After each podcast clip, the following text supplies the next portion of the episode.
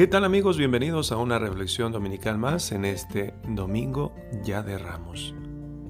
En algunas ciudades existen los arcos triunfales que conmemoran la entrada de algún general que saliendo victorioso en alguna batalla entraba a la ciudad y éste era aclamado por los ciudadanos como victorioso ante la batalla.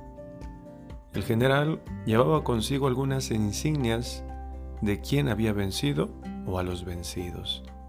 Y de esta manera la población le reconocía, le halagaba, eh, emitían gritos de victoria para aquel soldado que entraba victorioso. De la misma manera, Jesús entra a la ciudad, a Jerusalén, pero no va montado sobre un caballo, sino sobre un burrito que habla mucho de su vida y de su ministerio, que se va a caracterizar por la sencillez, la humildad, el servicio. Cristo siendo Dios, se hizo hombre, se anonadó, se simplificó para asimilar nuestra naturaleza humana, para salvarnos, para rescatarnos.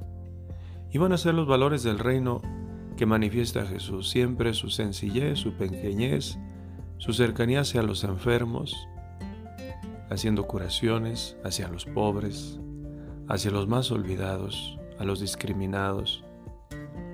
La entrada triunfal de Cristo a Jerusalén no es sino una manifestación de su pequeñez, de su sencillez.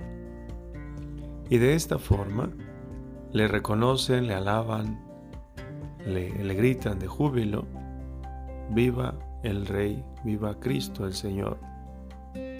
Sin embargo, aquellos que le alaban, le gritan, vivas, posteriormente serán los mismos que le condenen. Permitamos que Cristo entre victorioso a nuestras vidas. Reconozcámosle como nuestro Rey, como nuestro Señor. No le demos la espalda.